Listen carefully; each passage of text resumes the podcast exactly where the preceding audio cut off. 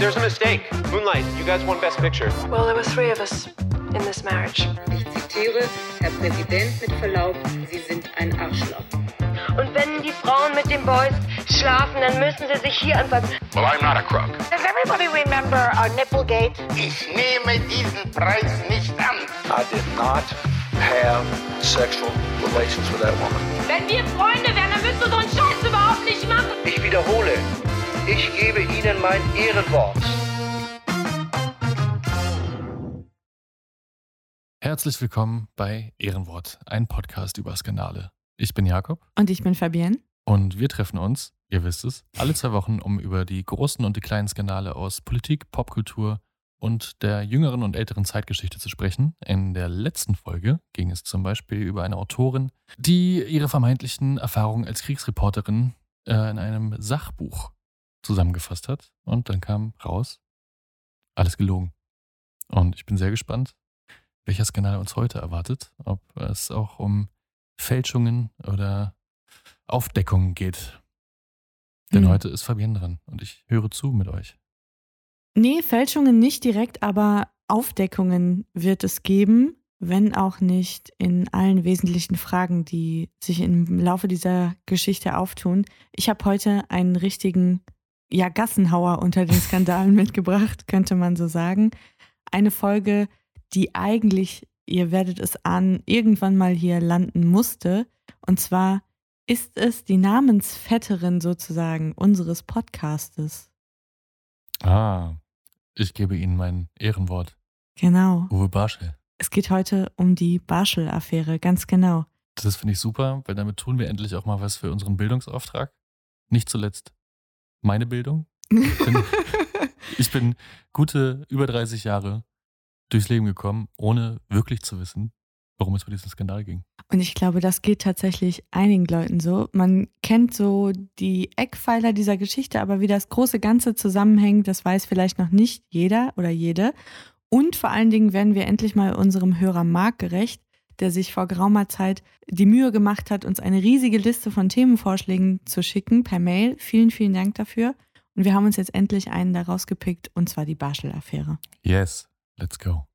Am 18. September 1987 tritt Uwe Barschel, Ministerpräsident von Schleswig-Holstein, vor die Presse und beteuert, ich gebe Ihnen mein Ehrenwort. Du hast es schon erwähnt. Drei Wochen später ist Uwe Barschel tot. Was ist jetzt in der Zwischenzeit passiert und wer war eigentlich Uwe Barschel? Fangen wir ganz vorne an. Barschel wird 1944 in ärmste Verhältnisse geboren. Der Vater ist im Krieg gefallen, die Mutter arbeitet als Näherin, hat kaum Zeit für die Kinder und deswegen wachsen er und seine Geschwister bei den Großeltern auf, in einer geflüchteten Unterkunft in dem kleinen Dorf Börnsen in Schleswig-Holstein. Schon während seiner Schulzeit wird Uwe Barschel in einen Skandal verwickelt, das wissen die wenigsten.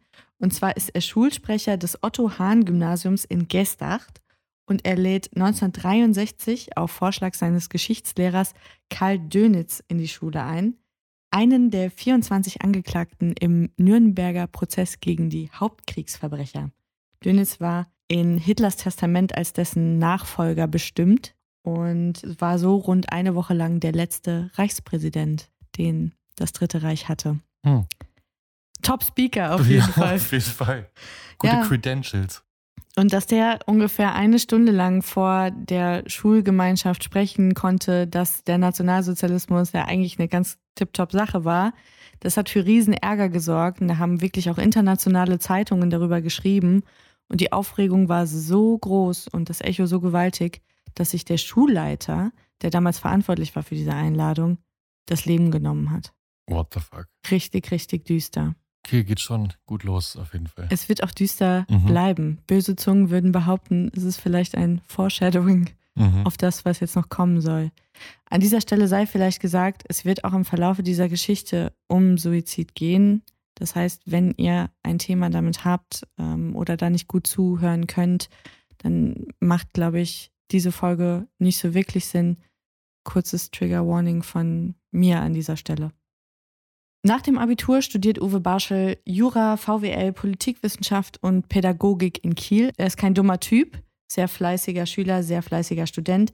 Er promoviert sogar zweimal Er ist Lehrbeauftragter, schreibt ein Dutzend wissenschaftlicher Kommentare und Abhandlungen und beginnt dann Anfang der 70er Jahre als Rechtsanwalt und Notar zu arbeiten.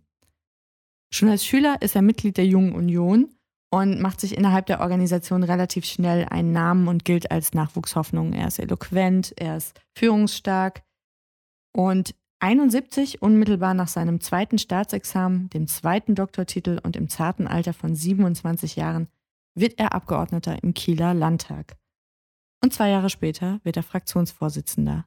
Also er ist auch relativ geschickt, da die Leute, die ihm unmittelbar im Wege stehen oder auch mittelbar, da wegzubeißen und sich durchzusetzen. Und das kann er nur, weil der damalige Ministerpräsident Stoltenberg auch so ein Ziehvater für ihn gewesen ist, der ihn da immer unterstützt und hochgezogen hat. Und unter dem wird Barschel dann tatsächlich erst Finanzminister in Schleswig-Holstein und später Innenminister. Und ich glaube, so bundesweit bekannt geworden ist er dann als Innenminister, weil es in seiner Amtszeit diese riesen Anti-Atomkraft-Proteste in Brockdorf gegeben hat. Und die hat er brutal, ja, niedergeschlagen, muss man sagen, mit 10.000 Mann Polizeiaufgebot und Wasserwerfern und hast du nicht gesehen. Sympathisch. War Richtige das, war das damals diese Atomkraft-Nein-Danke-Bewegung? Genau, Ah. unter anderem. Dann zerbricht in Bonn 82 die Regierung unter Helmut Schmidt und Stoltenberg wird dann in das Kabinett von Helmut Kohl berufen als Bundesfinanzminister und das heißt, in Kiel gibt es eine Vakanz und Stoltenberg schlägt dann vor, dass Barschel vom Landtag gewählt wird als Ministerpräsident und das geschieht dann auch. Am 14. Oktober 82 wird er Ministerpräsident und ist mit 38 Jahren der bis dato jüngste Landeschef in einem deutschen Bundesland. Und Barschels Biografie erinnert mich an jemanden, mit dem wir es auch schon zu tun hatten in diesem Podcast. Dich vielleicht auch? Ich gucke dich hoffnungsvoll an. Der Sänger von Milli Vanilli. Lady Di. Ja, na klar, die habe ich sofort gedacht. Nee, ich musste total an Christian Wulff denken aus unserer allerersten Folge, der ja auch ein Nordlicht ist und Mhm. auch so eine klassische Aufsteigerbiografie hatte. Super fleißig, super engagiert, politisch engagiert und auch in ja, eher schwierige Verhältnisse geboren, der sich aber so hochgeackert hat. Ja, bei der Union kannst du dich noch hochboxen. Genau. Ja. Da kannst du noch durch Fleiß Ellenbogen weit kommen. ausfahren und ab die Luzi. Richtig. Und er hat noch was mit Wolf gemeinsam, denn schon Uwe Barschel fuhr total auf private Home Stories ab. Mhm. Der hat in eine sehr berühmte Adelsfamilie eingeheiratet. Er hat nämlich Freier von Bismarck zu seiner Hm. Frau genommen und hat mit ihr vier Kinder. Die Familie lebt in Mölln und es gibt regelmäßig für Illustrierte so Footage aus dem Garten, Mhm. gemeinsames Frühstück, wo dann Reporter dabei sind. Also sehr privat und sehr persönlich. Aber es gibt außer diesen von Ihnen bewusst gestreuten Infos gibt es eigentlich nichts, was man über den Privatmenschen Barschel weiß. Also das hat er sehr gut kontrollieren können. Er ist also auf der absoluten Überholspur, wenn man das so sagen kann. Es gibt aber jemanden, der plötzlich auf die Bühne tritt im Kieler Landtag, der ihm regelmäßig die Show stiehlt. Und das ist Björn Engholm von der SPD, 1939 in Lübeck geboren. Engholm ist alles das, was Uwe Barschel nicht ist. Er ist gut aussehend, nicht, dass Uwe Barschel nicht gut aussehend war, aber er war jetzt nicht so, und kam in den Raum und die Frauen haben alle den Atem angehalten. Hm. Und das hatte Engholm. Also er war überhaupt nicht unscheinbar, der war eine Riesenpräsenz, so ein bisschen wie JFK. Er war charismatisch, kunstbeflissen und er war auch schon ein Political Animal irgendwo, denn auch Engholm kommt aus der gescheiterten Regierung von Helmut Schmidt. Er war dort Bundesbildungsminister. Und die Presse schrieb damals über Engholm, es sei ein Sozi in Nadelstreifen. Er ist der Gegenentwurf zu Barschel, wenn du so willst. Der ist nämlich zuerst Politiker und dann ist er Mensch. Engholm ist erstmal Mensch und dann ist er Politiker. So ein Robert Habeck. Ja, total guter Vergleich. Kam mir bisher nicht, aber das wäre ein fairer Vergleich. Bis hierher. 1987 ist wieder Landtagswahl und Engholm wird als SPD-Spitzenkandidat aufgestellt und er könnte laut den Umfragen der Erste sein, der den Fluch von 37 Jahren ununterbrochener CDU-Herrschaft in Schleswig-Holstein bricht. Und jetzt steht natürlich Barschel massiv unter Druck und er sieht vor seinem inneren Auge alles zerplatzen, was er sich über Jahre aufgebaut hat. Ist auch ein bisschen Wulf. Der ist auch sehr, sehr fleißig und hat sich immer bemüht, Hm. aber er war trotzdem niemand wie ja, heute kann man es nicht mehr guten Gewissens sagen, aber sagen wir mal die 90er Jahre Ausgabe von Gerhard Schröder. Mhm. Und das weiß Barschel eben auch, dass ihm das gewisse Etwas fehlt, dass er keiner ist, den die Leute sofort auf Anhieb mögen. Und er denkt sich, okay, ich hole mir jemanden, der vielleicht darüber wegtäuschen kann. Und Anfang 87 holt er einen Medienreferenten in sein Wahlkampfteam und das ist Rainer Pfeiffer. Pfeiffer mit 3F. Ein windiger Lokaljournalist aus dem Hause Axel Springer. So ein Typ, der, wenn es keine Nachrichten gibt, über die man berichten kann, dann steckt er halt selbst irgendeine Geschichte an welche, ja. und dann sorgt er eben Mhm. für die Nachrichten, genau, um dann anschließend drüber zu schreiben. Pfeiffer arbeitet ganz lange in Bremen für den CDU-nahen bzw. eigenen Weser-Report und er geht 86 für ein Jahr zu Springer und wird dann dort von Barschel abgeworben in die Staatskanzlei. Und offiziell ist er dort zuständig für Medienbeobachtung. Der Spiegel titelt einmal, Pfeiffer sei der Mann fürs Grobe. Ein eher unangenehmer, schmieriger Typ, mit dem man eigentlich nicht so gern was zu tun hat. Also wenn der sich im Restaurant neben dich sitzt an den Tisch, denkst du ja so, mm, naja, muss nicht sein. Und nach der Ankunft von Pfeiffer verändert sich dann auch im Landtagswahlkampf die Betriebstemperatur. Es wird jetzt wirklich sehr aggressiv und mit harten Bandagen gekämpft und es wird persönlich. Denn die CDU lässt keine Gelegenheit aus, Engholm persönlich anzugreifen. Und es häufen sich gezielte Aktionen gegen ihn, von denen die Öffentlichkeit zunächst mal gar nichts mitbekommt. Und da sieht man, dass Pfeiffer ein Gewächs des Hauses Springer ist. Zum Beispiel lässt er Engholm beschatten durch einen Privatdetektiv und er lässt auch das Wohnhaus von ihm überwachen, in der Hoffnung, er würde ihn bei irgendeinem Tête-à-Tête Mhm. erwischen und könnte dann halt entsprechend Abschüsse machen. Er erstattet als besorgter Steuerzahler, so unterschreibt er den Brief tatsächlich, anonym Anzeige wegen Steuerhinterziehung gegen Engholm beim Finanzamt in Lübeck. Also er behauptet, Engholm habe Mhm. Einkünfte nicht korrekt angegeben und versteuert, was sich natürlich als Quatsch herausstellt. Er ruft als vermeintlicher Arzt Dr. Wagner bei Engholm zu Hause an und konfrontiert ihn damit, dass eine seiner Patientinnen, die behauptet, mit ihm intim gewesen zu sein, HIV-positiv sei. What the fuck? Er fälscht eine Pressemitteilung der Grünen, inklusive Briefkopf und allem, in der er die Taufe Engholms als heuchlerischen PR-Stunt framed. Denn Engholm hatte sich aus privaten Gründen Mhm. kurz vorher taufen lassen, war also in die Kirche Mhm. eingetreten und das hat man dann versucht irgendwie zu deklarieren als einen ganz billigen Trick, um das protestantische Wahlvolk für sich zu gewinnen. Richtig, richtig angenehmer Typ, so wie es klingt. Super, super Typ, ja, muss man wirklich sagen. In der CDU-Wahlkampfzeitung, die es dann gibt, werden auch Dinge behauptet, also das möchte man gar nicht wiederholen. Das sind so die typischen Dinge, die ja auch so eine traurige Tradition haben, dass SPD und Grüne Straffreiheit für Pädophilie Mhm, forderten mhm. und, und, und. Also das kennt man alles. Diese Aktionen sind natürlich vollkommen sinnlos und laufen ins Leere und wie schon gesagt, die Öffentlichkeit nimmt das jetzt auch erstmal gar nicht wahr, das meiste davon. Am 31. Mai 87, also kurz bevor der Wahlkampf in die richtig heiße Phase geht, fliegt Barschel von Bonn nach Lübeck zurück. Und es ist an diesem Tag sehr neblig und beim Landeanflug streift die Maschine einen Funkmasten und stürzt ab. Und Uwe Barschel ist der einzige Passagier, der diesen Flugzeugabsturz überlebt. Wow. Das Allerdings, wusste ich auch nicht zum Beispiel. ja, allerdings mit einem Haufen Rippen und Wirbelbrüchen und er kommt ins Krankenhaus und muss dort auch zwei Monate bleiben. Aber war das so ein richtiger Linienflug oder so? Nee, Oder das war eine private Maschine. Privatmaschine. Mhm.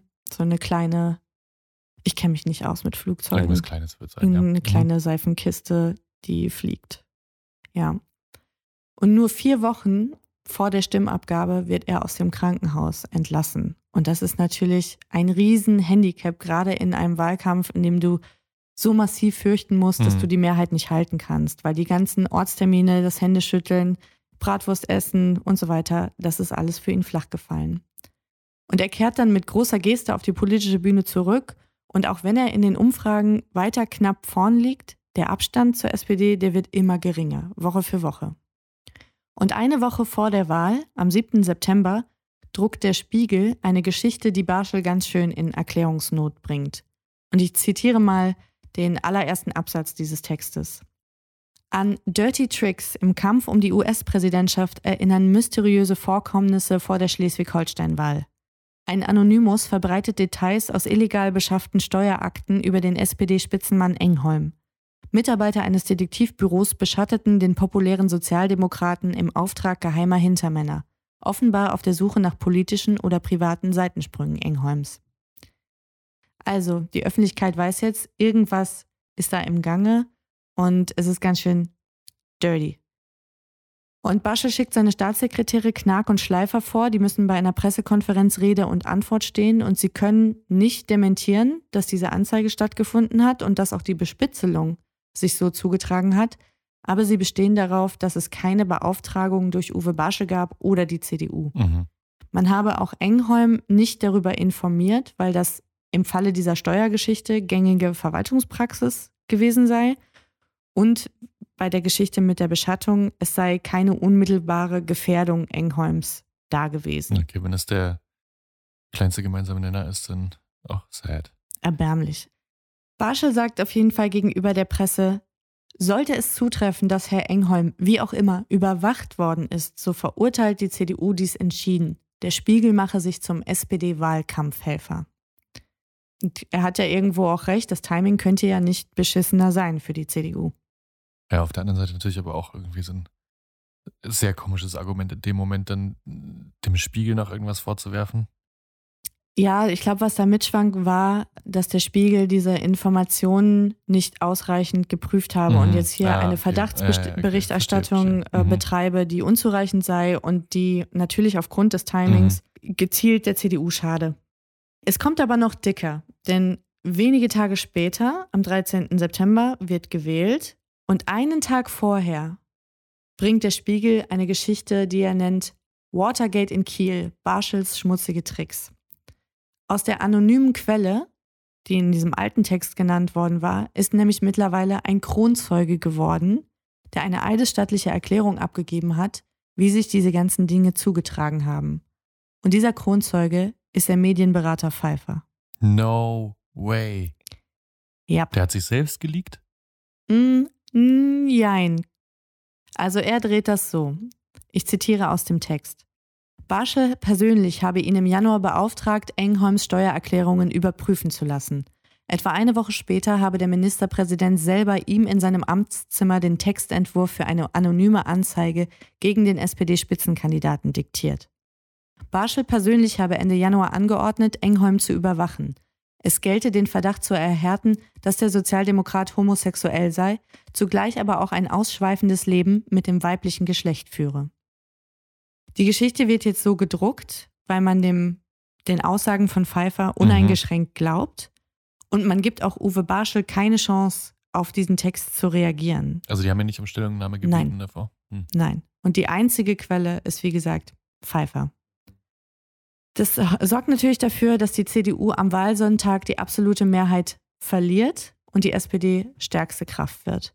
Barschel versucht zwar noch Koalitionsgespräche mit der FDP aufzunehmen, denn es gibt keinen eindeutigen Regierungsauftrag für eine der beiden Kräfte, aber die Enthüllungen schlagen jetzt so hohe Wellen, nicht nur bei der politischen Konkurrenz, sondern beim Wahlvolk, bei den ganzen Beobachtern überall in der Republik, dass daran jetzt gar nicht zu denken ist, dass Uwe Barschel die nächste Regierung in Kiel stellt. Fünf Tage nach der Wahl am 18. September, ich hatte es eingangs schon erwähnt, gibt dann Barschel eine dreistündige Pressekonferenz. Er habe von den geheimen Aktionen gegen Engholm nichts gewusst und er sei das Opfer eines politischen Komplotts. Und im Rahmen dieser PK fallen dann eben die legendären Worte, die auch unseren Markenkern gemacht haben. Zitat über diese Ihnen gleich vorzulegenden eidesstattlichen Versicherungen hinaus gebe ich Ihnen, gebe ich den Bürgerinnen und Bürgern des Landes Schleswig-Holsteins und der gesamten deutschen Öffentlichkeit mein Ehrenwort. Ich wiederhole, ich gebe Ihnen mein Ehrenwort, dass die gegen mich erhobenen Vorwürfe haltlos sind. Er will besonders jovial und lässig und entspannt rüberkommen, Mhm. aber du merkst auch an der Art, wie die Stimme auch bricht, er ist absolut fertig. Ja, das hört man ja auch wirklich in jeder unserer Folgen zu Beginn. Das klingt alles andere als selbstbewusst und straight, sag ich mal. Ja, er steht mit dem Rücken zur Wand, ganz erkennbar. Und heute ist das tatsächlich auch durch diese Geschichte ja so eine absolute Red Flag geworden, wenn Mhm. dir irgendwer sein Ehrenwort gibt. Ja. Dann weißt du schon, okay, den Namen müssen wir uns nicht merken. Ja. Das hat sich bald erledigt. So ähnlich wie wenn, weißt du noch, wenn Angela Merkel jemandem ihr Vertrauen ausgesprochen hat Mhm. von ihren Ministerinnen Ja, und Ministern. Ja, Wusstest du auch schon so- steht auf dem Schafott. Bye, bye. so, hat sich bald erledigt. Kurze Zeit später ist allerdings bereits klar, dass Barschel zumindest in Teilen gelogen hat. Er wusste von der anonymen Steueranzeige gegen Engholm und hatte auch im Finanzministerium entsprechende Erkundigungen eingeholt. Außerdem wird klar, dass er einzelne MitarbeiterInnen genötigt hatte, eidesstattliche Erklärungen abzugeben. Mhm. Also er hatte beispielsweise seinen Fahrer unter Druck gesetzt, seine Sekretärin. Die sollten alle diese Geschichte Mhm. unterstützen, dass er keine Kenntnis davon Mhm. hatte und dass Pfeiffer ihn da aufs Kreuz gelegt hat. Und hier ist noch eine Parallele zum Fall Wolf. Die Partei wendet sich sofort von Barschel ab. Ja. Gut, auf der anderen Seite, was willst du machen? Das stimmt. Das stimmt. Er macht nicht mehr viel. Eine Woche später, nach der PK, tritt er zurück.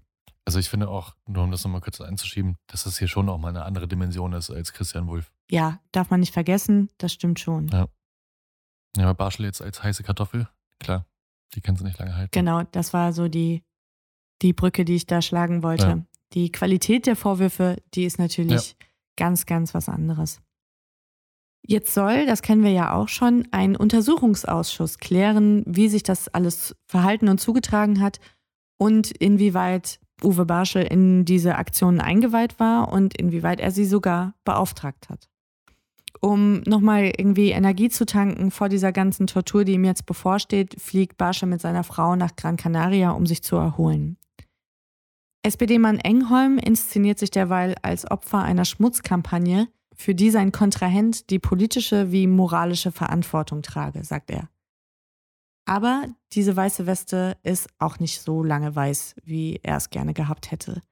Denn im Zuge der Ermittlungen kommt auch raus, dass der SPD-Sprecher Klaus Nilius einen sehr regen Austausch mit Rainer Pfeiffer pflegte und von diesen Aktionen wusste, mindestens zwei Monate vor der Wahl. Das heißt, das Headquarter der SPD wusste ganz genau, was da in der Staatskanzlei getrieben wird. Mhm.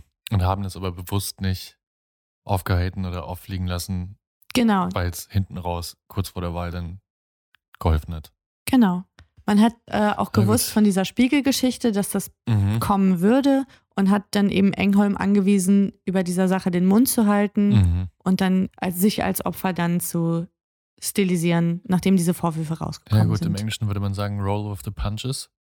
Also, ich weiß nicht, ob ich den Vorwurf machen kann, muss ich sagen. Also aus strategischer Sicht, sage ich jetzt mal.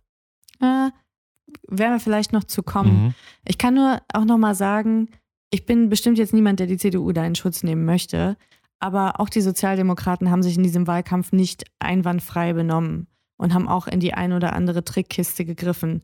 Zum Beispiel hat man die Mutter des Piloten dieser abgestürzten Maschine so lange belabert, bis sie einen Brief an den Stern geschrieben hat, in dem sie schwere Vorwürfe erhebt gegen Uwe Barschel, dass er den Piloten, also ihren Sohn, Mhm. gezwungen habe, trotz der Witterungsbedingungen die Maschinen zu starten. Okay, Und sie gibt ihm die Schuld am Tod ihres Sohnes und so weiter und so weiter. dann nehme ich wieder alles zurück, was ich gerade gesagt habe. Das klingt ja wirklich nach so einer ausgemachten Schlammschlacht. Eine absolute Schlammschlacht. Ja, Wahnsinn. Das Mhm. perfekte Wort dafür. Also wirklich ein hässlicher Wahlkampf, der fast schon amerikanische sagen, Dimensionen annimmt. amerikanische Züge, ja, auf jeden Ja, Fall. Negative Campaigning at its best. Am 10. Oktober, unmittelbar vor dem Untersuchungsausschuss, fliegt Uwe Barschel dann von Gran Canaria nach Genf und checkt im Luxushotel Beau Rivage ein. Seiner Frau sagt er, er treffe dort jemanden, der ihn entlasten könnte. Robert Rohloff. Und der soll Informationen und auch Fotobeweise haben, dass Rainer Pfeiffer von Anfang an ein falsches Spiel gespielt hat.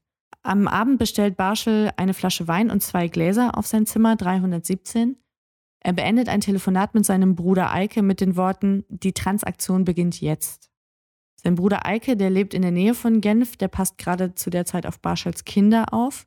Und sie sind für den morgigen Tag verabredet. Sie wollen zusammen mit den Kindern in den Zirkus gehen und die Mhm. Kinder wissen es auch nicht, es soll eine Überraschung werden. Am selben Nachmittag checken zwei Sternreporter im Bourrivage ein und sie wollen mit Barschel sprechen, beziehungsweise er mit ihnen, und sie verabreden sich schon für kurz vor sechs im Frühstückssaal des Hotels und wollen dort ein Interview führen. Aber Barschel kommt nicht. Und gegen Mittag werden die Journalisten nervös und einer von ihnen, Sebastian Knauer, klopft an Barschels Zimmertür. Und zu seiner Überraschung ist die offen. Er geht durch das Zimmer, er sieht den Schuh von Uwe Barschel im Flur liegen. Das Bett sieht relativ unbenutzt aus. Er hat von Anfang an ein Scheißgefühl, dass hier Mhm. irgendwas nicht stimmt. Und er ruft und bekommt keine Antwort, öffnet dann die Badezimmertüre und sieht diesen Anblick, den, glaube ich, die allermeisten mit der Barschel-Affäre verbinden. Er sieht den angekleideten, aber toten Uwe Barschel in der Badewanne des Hotelzimmers liegen. Und er fotografiert das auch. Ein Foto, das, man sagt das ja fast über jedes Foto so, ein Foto, das um die Welt ging. Aber ich glaube, Mhm. in dem Fall ist es nicht übertrieben, das zu sagen. Das kennt man auf jeden Fall, egal in welchem Jahr man geboren worden ist. Jeder hat das schon gesehen, bin ich mir ziemlich sicher. Knauer sagt, er hat das Foto zu seinem eigenen Schutz gemacht. Weil man muss Mhm. sich das auch Ja, vorstellen, klar. Was das für eine krasse Situation ist. Du bist mit jemandem zum Interview verabredet und dann ist derjenige einfach tot. Ja. Und du siehst schon an der Art der Umstände, dass das jetzt irgendwie auch für dich ziemlich blöd aussehen könnte. Ja, ja. Deswegen fotografiert er das. Warum das Foto jetzt auf dem Sterntitel gelandet ist, was das mit dem Selbstschutz von Sebastian Knauer zu tun hat, Ja, weiß man nicht genau. Da könnte ich mir noch vorstellen, dass er da jetzt nicht unbedingt Mitspracherecht hatte, sondern dann der Verlag da die Das äh, stimmt. den Erfolg gesehen hat. Aber das ist auch eines dieser Fotos, ähm, wo sich ja auch nicht zu Unrecht diese Debatte immer wieder mal entzürnt, was ist ein öffentliches Interesse Mhm. und was ist eigentlich nur noch voyeuristisch und Ja, ja, ekelhaft. und ich bin mir hier auch nicht so sicher, wie ich da stehe, Mhm. wie ich dazu stehe, wie ich das finde. Er ruft die Polizei, die dann den Tatort sichert und so weiter, die dann Barschels Körper mitnimmt. Äh, Es wird eine Obduktion vorgenommen und die Todesursache ist relativ eindeutig eine Medikamentenüberdosis. Mhm. Und die Schweizer Polizei geht dementsprechend auch schnell von Selbstmord aus. Die Familie bestreitet das aber vehement von Barschel. Wusste aber auch nicht, oder es wussten nicht alle in seinem Umfeld, dass er tatsächlich starke Medikamente nahm und schon lange. Mhm. Zum Beispiel ein Beruhigungsmittel, das fünfmal so stark ist wie Valium. Mhm. Alter, da bist du aber wirklich, also, uff. Also Ja. Valium ist ja schon echt hochdosiert. Ja, also das war ein Menschen, richtiger also. Kracher, den er da Mhm. eingenommen hat. Die GerichtsmedizinerInnen finden sieben verschiedene Medikamente in Barschels Körper, vier davon in toxischer Dosierung. Und dieser Medikamentencocktail in der Kombination mit Alkohol und der gut gefüllten Badewanne, es sieht natürlich auch auf den ersten Blick so aus wie das How to Kill Ja, Yourself ja, ja. muss man so sagen. Aber so richtig 100% scheint es auch nicht zu passen, weil warum war Barschel komplett angezogen? Mhm. Warum hat er äußere Verletzungen? Ach ja, welche denn? Ich habe ein Foto gesehen, das sieht wirklich aus, als wäre er so eine Hecke runtergefallen. Mhm. Also in eine Hecke gefallen oder Also Schramm. so, Sch ja, Schramm, Blutergüsse. Mhm. Nicht, nicht viele, Mhm. aber einige. Mhm. Und die hatte er im Gesicht und die hatte er wohl auch am Oberkörper.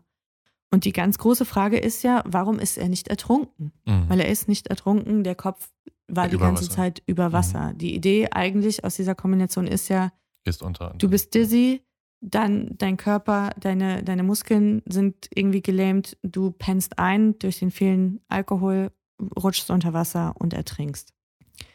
Die Familie glaubt, dass es ein politischer Mord gewesen ist und wird in dieser Meinung bestärkt durch super viele Ermittlungspannen, Mhm. die sich dummerweise häufen. Es gibt beispielsweise kein einziges Foto vom Tatort, das die Polizei gemacht hat. Was? Diese Fotos sind auf unerklärliche Art und Weise verloren gegangen. Aber es wurden welche gemacht. Es wurden Fotos gemacht und dann wurden die in der Entwicklung Mhm. oder im Labor oder was Mhm. auch immer dann damit Mhm. passierte. Es gibt diese Fotos nicht mehr. Die Mhm. einzigen Bilder, die man hat, sind die, die der Journalist gemacht hat. Auch die im Zimmer gefundenen Medikamentenpackungen von den Beruhigungsmitteln unter anderem sind plötzlich in keiner Asservatenkammer mehr. Die Wassertemperatur in der Badewanne ist wohl nicht gemessen worden, was, wie ich jetzt auch gelernt habe durch diese Geschichte, unheimlich wichtig ist, Ja. wenn du den Todeszeitpunkt bestimmen willst. Es gibt eine langjährige Auseinandersetzung der Familie Barschel mit den Behörden, aber die bleibt relativ ergebnislos. Also man ak akzeptiert eigentlich Land auf, Land ab diese Selbstmordthese und sagt halt, okay, der Barschel hat einen Tag vor dem Untersuchungsausschuss einfach keinen Ausweg mehr gewusst, war politisch am Ende und das war, ja, seine letzte Art, das irgendwie aufzulösen für ihn. Er wird im Oktober in Mölln beigesetzt, in dem Ort, in dem er gelebt hat. Und in Kiel setzt dann auch der Untersuchungsausschuss seine Arbeit trotzdem vor. Und jetzt ist auch Rainer Pfeiffer vorgeladen. Und er gibt vorab dem ZDF ein Interview, in dem er Folgendes sagt. Meine wesentlichste Aufgabe bestand darin, in einer Art subversiven Tätigkeit sicherzustellen, dass der Spitzenkandidat der SPD, Engholm, noch vor dem Wahltermin von der politischen Bühne verschwindet. Er selber habe von der, ja, von dem Jobprofil nichts gewusst zu dem Zeitpunkt, als er die Anstellung angetreten hatte. Und er habe nur das getan, was der Chef von ihm verlangt hatte. Mhm. Auch so ein Klassiker. Und da muss man ja aber auch mal sagen, wenn dein Chef sowas von dir verlangt, Mhm. da sagst du doch als gesunder Mensch eigentlich auch nur, ja, danke, ich finde alleine raus. Ja, ja, absolut. Also deswegen sage ich ja so dieses, dieses alte Argument, ich habe nur Befehle äh, befolgt. Ich finde, das zieht nur bedingt. So. Und also das ist ja wirklich, gerade wenn du mal bei der Presse warst, selbst wenn du bei Sprenger warst, weißt du, glaube ich, dass das unmoralisch ist, was du da tust. Ja. Mindestens unmoralisch. Ja. Und dann muss man so einen Job auch nicht machen. Im Mai 1988 wird dann Björn Engholm mit absoluter Mehrheit zum Ministerpräsidenten in Kiel gewählt. Er wird 91 SPD-Bundesvorsitzender und sogar designierter Kanzlerkandidat. Die Barschel-Affäre könnte also zu den Akten gelegt werden und alle sind fein damit. Es gibt nur ein Problem, denn 93 meldet sich Elfriede Jabs, eine Ex-Freundin von Rainer Pfeiffer, zu Wort und geht an die Presse. Sie will von Zahlungen der SPD an Pfeiffer wissen, mindestens 50.000 Mark. Ja. Und, und das ist auch so ein Motiv, das sich durch unsere Folgen zielt, geheime Treffen an Autobahnrasthöfen. Was ist es mit Autobahnrasthöfen? Ja, und vor allem denke ich immer, wenn ich so einen Film oder Serien sehe, ach komm, denkt euch mal was Neues aus. Ja. Aber Das ist aber wirklich lazy plotting. Jetzt Mhm. sind sie schon wieder an einem Autobahnrasthof. Aber offenbar straft einen die Wirklichkeit ja hier dann äh, Lügen. Der Stern geht dann diesen Äußerungen von Elfriede Jabs nach und recherchiert das alles und er gibt ihr recht. Es gab diese Zahlungen.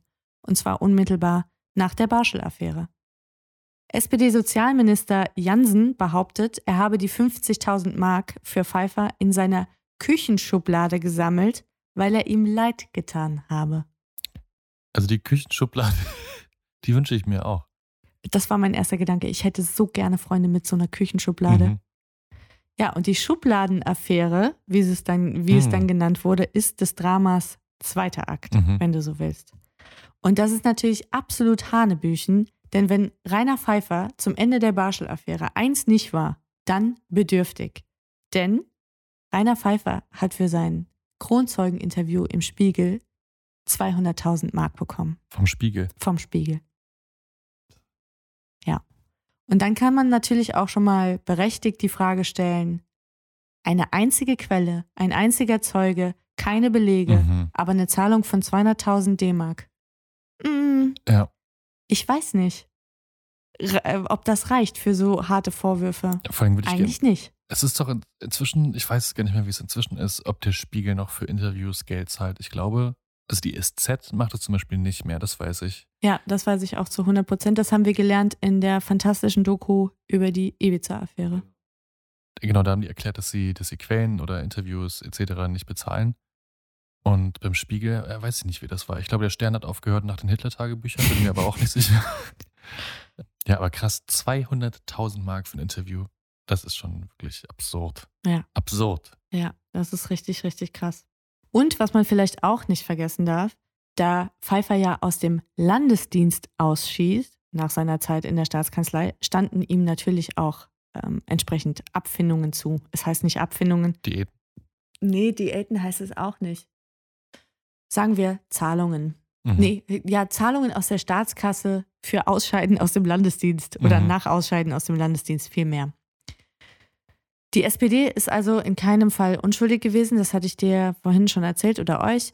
Also der Sprecher Nilius und auch Sozialminister Jansen haben auf jeden Fall mit Pfeiffer zusammengearbeitet und sie waren auch diejenigen, die ihn an den Spiegel vermittelt hatten.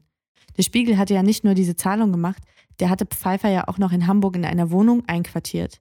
über mehrere Wochen, weil er Angst haben musste und die haben ihm, was weiß ich nicht, noch Mhm. alles gestellt. Also der hatte Das da, glaube ich, quasi so, ja. ein kleines Zeugenschutzprogramm Mhm. für Arme aufgestellt. Also der hatte da auf Kosten des Spiegels eine sehr gute Zeit, glaube ich, in Hamburg. Ja. Und 93 wird jetzt auch klar, dass auch Engholm gelogen hat. Denn auch er hat lange vor der Landtagswahl von diesen ganzen Aktionen gewusst und darüber geschwiegen. Und im Mai 93 ist der innerparteiliche Druck dann so groß, dass Björn Engholm zurücktritt. Mhm. Und er ist natürlich politisch erledigt. Und ward von diesem Tag nicht mehr gesehen. Bis heute ist unklar, warum Rainer Pfeiffer die Seiten gewechselt hat. Wir wissen auch immer noch nicht, ob und wie viel Uwe Baschel jetzt gewusst oder beauftragt hat. Die Mitwasserschaft war bis dato aufgrund der Aussagen von Pfeiffer, die man ja immer für bare Münze genommen hat, angenommen worden. Aber es gibt keinen einzigen handfesten Beweis dafür, dass Uwe Barschel Pfeiffer dazu angestiftet hat, diese Mhm. Aktionen zu machen. Was natürlich stimmt, das Ehrenwort war gelogen. Er hat Leute genötigt, Falschaussagen zu machen. Und er hat zumindest in dieser Steuergeschichte Bescheid Ja. gewusst.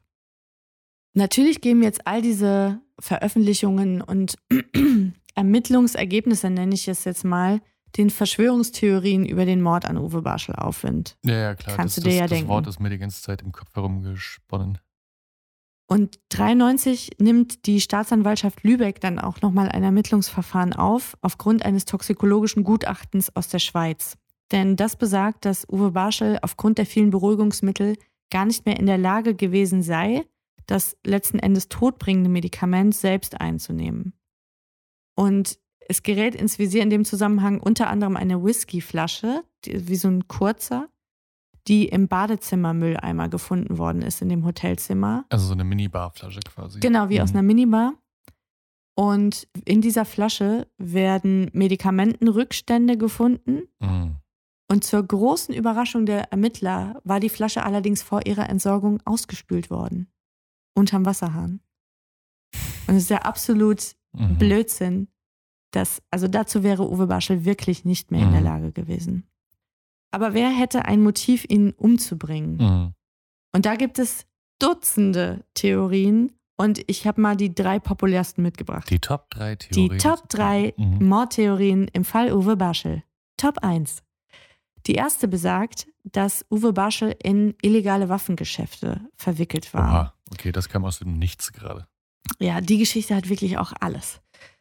Die Kieler HDW-Werft hat nämlich heimlich U-Boot-Baupläne nach Südafrika geliefert. Und damals gab es ein UNO-Embargo, das Mhm. diese Art Geschäfte verbot aufgrund des Apartheid-Regimes in Südafrika. Und der Eigentümer der Werft waren der Bund und das Land Schleswig-Holstein. Und zu dieser Zeit saß Uwe Barschel auch im Aufsichtsrat der HDW-Werft. Schlecht. Ebenfalls schlecht ist, dass ein Teil der Provisionen aus diesem Waffengeschäft auch in der Parteikasse der CDU gelandet ist. Sehr schlecht. Und hier war die Theorie, dass Barschel jetzt, wo er eh mehr oder weniger politisch Mhm. am Ende Verbrannt war, ist. gesagt hat, okay, ich packe jetzt richtig Ja, aus ja, ja. und euch Arschlöcher nehme ich Mhm. jetzt alle mit. Und jeder, der da drin war, der fliegt jetzt mit mir, den Mhm. ziehe ich mit nach unten. Das ist die Theorie 1. Die zweite Theorie ist, auch wieder Waffenhandel, dass Barschel in Waffengeschäfte mit der DDR-Führung verstrickt war. Denn, obwohl strammer Antikommunist, Barschel ist mindestens 19 Mal in der DDR als Besucher registriert worden und hat offenbar dort auch das DDR-Waffenlager in der Nähe von Rostock aufgesucht. Hm. Und er muss einige Male auch unregistriert die Grenze überfahren haben, so berichten es seine Fahrer. Auffällig sind auch häufige Besuche im Hotel Neptun in Warnemünde. Da gibt es diverse Spekulationen. Hatte er da eine Liebschaft? War es mehr als eine?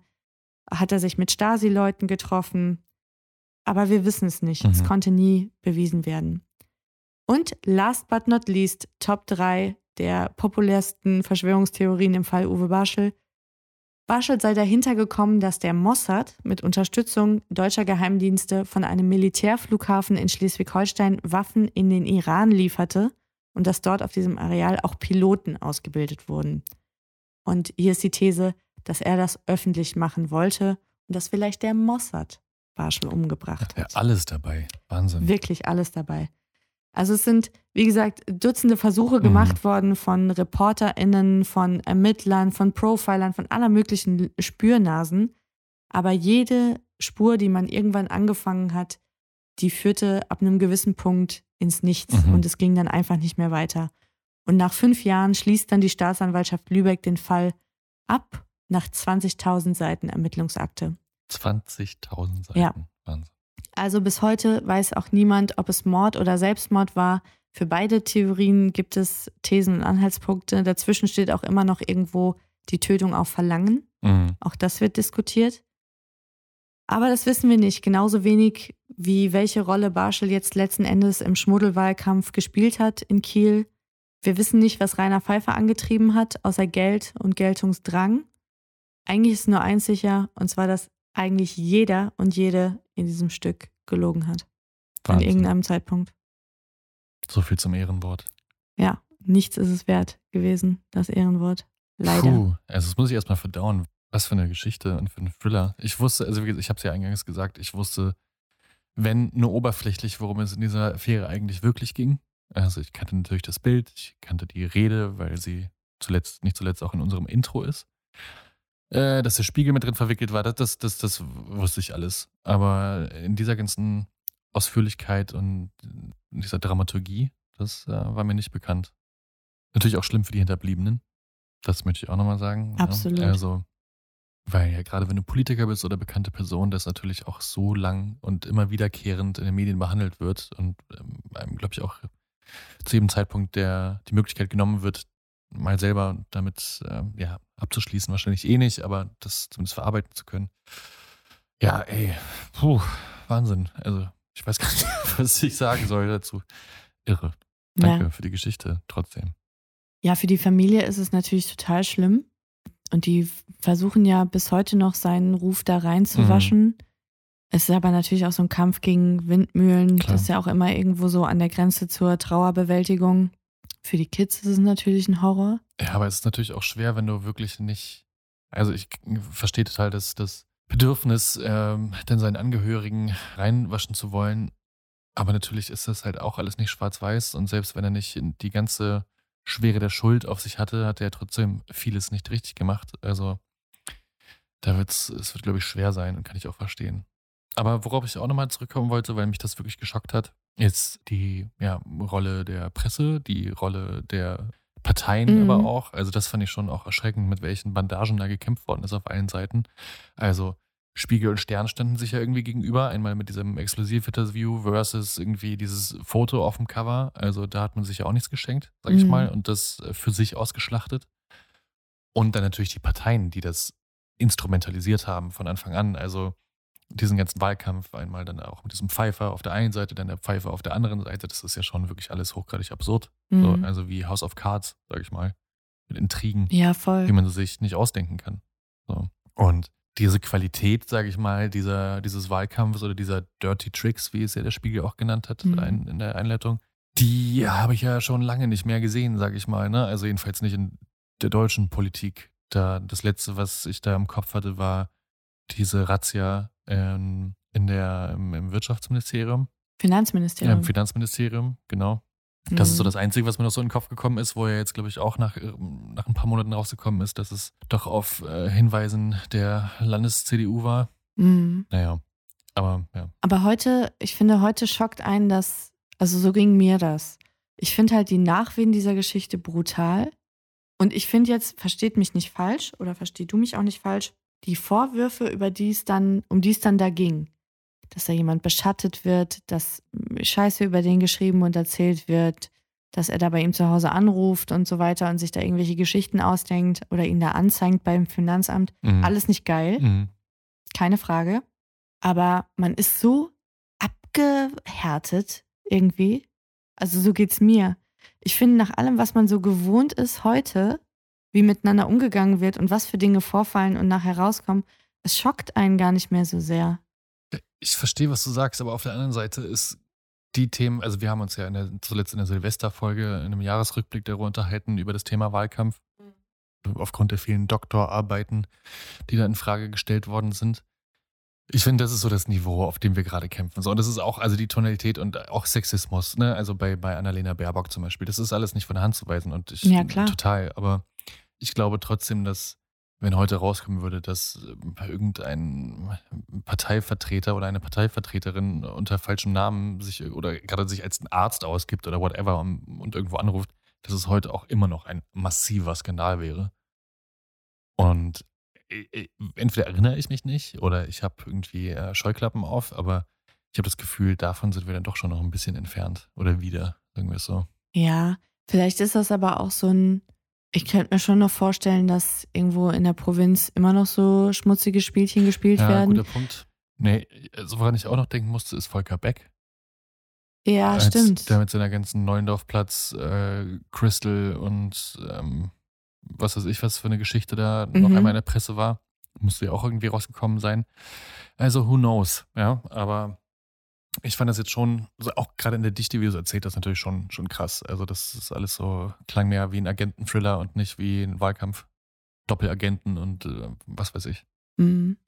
Ja, also ich glaube, was die Barschel-Affäre so bis heute legendär irgendwo macht, das klingt jetzt zynisch, ist gar nicht so gemeint, aber ich glaube für viele, so auch die Generation von meinen Eltern, war das so das erste Mal, dass ein Politiker sich wirklich sowas rausgenommen Mhm. hat. Sowas absolut Unverfrorenes. So mit jedem Mittel, was recht ist, irgendwie an der Macht zu bleiben, äh, zu intrigieren Mhm. Leute da irgendwie ähm, zu verleumden und, und, und. Das war neu. Das war ein Stil, den man bis dato nicht kannte. Und ich Mhm. glaube, was ich vorhin meinte, war, dass wir uns leider, ich bedauere das ja auch, ein Stück weit, aber daran gewöhnt haben. Mhm. Das, ich glaube auch seitdem, ich habe in einer Doku habe ich Hans Leindecker gehört, der äh, ja SZ investigativ Legende, der dann sagte, seit dem Ehrenwort von Barschel haben die Leute das schwarz auf weiß bekommen. Ja. So die Politiker, das sind Lügner. Ja, das stimmt. Die Das machen stimmt. sich die Tasche voll, die gucken äh, bis zum Wahltag Mhm. und das war's. Ja, das stimmt auf jeden Fall. Ja. Und das war zum ersten Mal so, ja Leute, so ist es. Mhm. Das sind nicht eure Vertreter, die Offen euer Bestes gelogen. im Sinn haben, sondern die, die, die drehen euch den Rücken zu und, und dann lügen die euch frech ins Gesicht. Ja. Und die gucken, dass sie mit ihrem Hintern möglichst lange in der Staatskanzlei bleiben. Und das ist total fatal, dieses Signal, was da ausgesendet worden ist. Mhm. Nee, das stimmt total. Also, woran ich natürlich auch denken musste, auch weil nicht zuletzt, weil es referenziert worden ist, ich glaube in einem der Artikel, die du zitiert hast, äh, Watergate natürlich auch. Ich glaube, das war ungefähr zehn Jahre davor. Ähm, Waterkant-Gate wurde die Waterkant- Barschel Waterkant-Gate, Waterkant-Gate ja, ja. wurde die Barschel-Affäre auch genannt. Ich habe das nicht verstanden, die Referenz, weil ich muss das erst mir erklären lassen, was die Waterkant ist. weil ich wirklich ich bin das Gegenteil von einem Nordlicht, Das Leute. stimmt, ja. Ich habe gar kein Verständnis dafür. Ich raff das auch alles nicht. Ich, ich verstehe diese ganzen Ja. Begriffe nicht. Äh, dafür bin ich ja da. Ja, Gott sei Dank. Als norddeutschen Versteher. Ist Simultanübersetzer. Nee, also daran muss ich natürlich auch denken. Das war natürlich auch. Also ich glaube, ich kann mir vorstellen, dass, es, dass diese Tricks schon lange gespielt worden sind. Die 70er waren auch alles andere als heilig. Äh, die 60er auch. Und äh, wie wir durch die Liga-Lüge wissen, ja die Zeiten davor auch.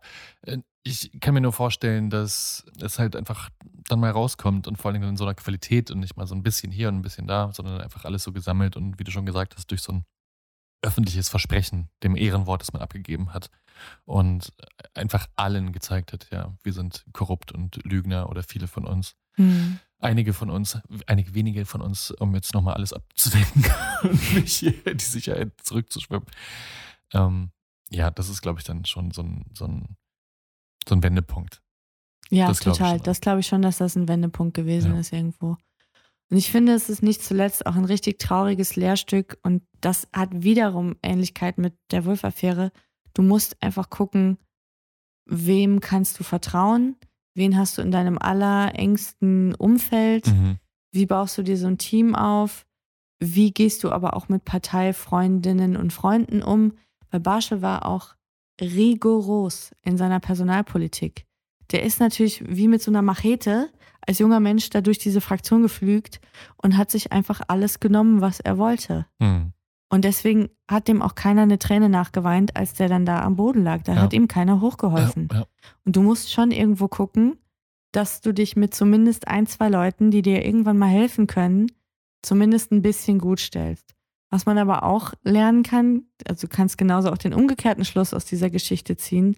Viele PolitikerInnen sagen ja auch, Freundschaft ist im politischen Geschäft keine Kategorie, Ja, das klar. gibt es nicht. Absolut, ja. Und dass man zum Beispiel jemandem wie Pfeiffer nicht trauen kann, Mhm. weil er einfach ein doppeltes Spiel spielt. Weil er dich glauben lässt, er sei irgendwie dein treuester Untergebener, dreht sich um, erzählt den ganzen Bums irgendwie deinem Konkurrenten, ja? Ja. Es ist, der erinnerte mich so ein bisschen an äh, Grimmer Schlangenzunge. ja, guter Vergleich. Eigentlich sollte die Barschel-Affäre auch nicht Barschel-Affäre heißen, sondern Pfeiffer-Affäre. Meine Meinung. Ja, Weil wo Barschel stand, wir wissen es nicht, man soll über Tote nichts Schlechtes sagen, dass Rainer Pfeiffer ein Riesenarschloch war. Gut, er ist jetzt auch schon tot, das ist mir scheißegal. Ich glaube, das kann man ohne Übertreibung sagen. Und ich finde wahrscheinlich keinen oder keine, die jetzt hier aufsteht und mir einen Brief schreibt nachher, dieses Gegenteil belegen kann. Wir Also bring it on. wir werden sehen, wenn wir von dem Pfeiffer-Nachlass verklagt werden, der Pfeiffer Foundation. Der, Fall, Der ja, Pfeiffer Foundation für äh, ja, Journalismus. für Journalism across borders. Ja, genau. Mhm, vermutlich. Puh, ja gut, aber damit haben wir das Mysterium um den Namen unseres Podcasts aufgeklärt. Richtig, das Ähm. ist die Geburtsstunde unseres Namens gewesen. Ja. Und die vielen Referenzen, die heute gefallen sind, wie zum Beispiel Watergate oder korrupte Politiker, die werden bestimmt nicht zum letzten Mal gehört äh, sein heute. Und Autobahnraststätten. Und Autobahnraststätten Wird auch werden bestimmt wieder auch kommen. Also zu Watergate wollte ich auf jeden Fall nochmal eine Folge machen irgendwann. Vielleicht tue ich das ja. Und der neuen Qualität an ähm, ja, schmutzigen Hinterstübchen-Geschäften, die da gemacht werden. Da müssen wir mal nach Österreich. Da habe ich schon ein paar Sachen gelesen, die sich da auch anbieten für Geschäfte, Österreich auch Ja. einfach eine Fundgrube für diesen Podcast. für Geschichten, würde ich noch sagen. Geschichten. Ja, Österreich bietet eine Menge. Gutes Skandalland. Ja, insofern, vielen, vielen Dank für diese Geschichte. Sehr es war gern geschehen. Ähm, bewegend, spannend, ähm, absurd zum Teil, wirklich. Ja, ich hoffe, ich habe ein bisschen Licht ins Dunkel gebracht, aber das meiste Dunkel, das wird sich Lichtet nicht sich mehr nicht, lösen ja. lassen in dieser Geschichte. Schickt uns gerne eure Theorien, was wirklich passiert ist. Wir gehen denen dann auf die äh, Spur oder leiten sie weiter an BKA, LKA, den Spiegel oder den Stern. Alle werden Interesse dran haben. Mit Sicherheit. Ähm, wir sind gespannt, sie zu hören. Bis dahin, wenn ihr das nicht tut, könnt ihr zumindest uns eine positive Bewertung dalassen, sei es bei Apple Podcasts oder bei Spotify. Abonniert uns, wo ihr könnt, unter anderem auch bei Instagram, wo wir immer so ein bisschen, ja, ein kleines Kino um jede Folge noch spinnen mit äh, ein bisschen Content, wie man so schön sagt. Behind the scenes jetzt weniger, aber behind Nee. the stories. Ja, Behind the Stories ist gut. Ja, Hinter Genau. den Geschichten. Es lohnt sich auf jeden Fall. Und sonst, wenn ihr Vorschläge oder Ideen oder Anregungen habt, dann meldet euch gerne entweder per DM auf den Kanälen oder E-Mail an ehrenwortpodcast.gmail.com, wie es ja auch heute zum Beispiel die Grundlage für diese Geschichte war. Ganz genau. Ich habe es ja schon gesagt. äh, Ein bisschen Geduld, aber es zahlt sich aus. Vielen Dank, Fabian. Gerne. Vielen Dank euch. Wir hören uns in zwei Wochen wieder. Bis dahin, bleibt sauber. Tschüss. Ciao.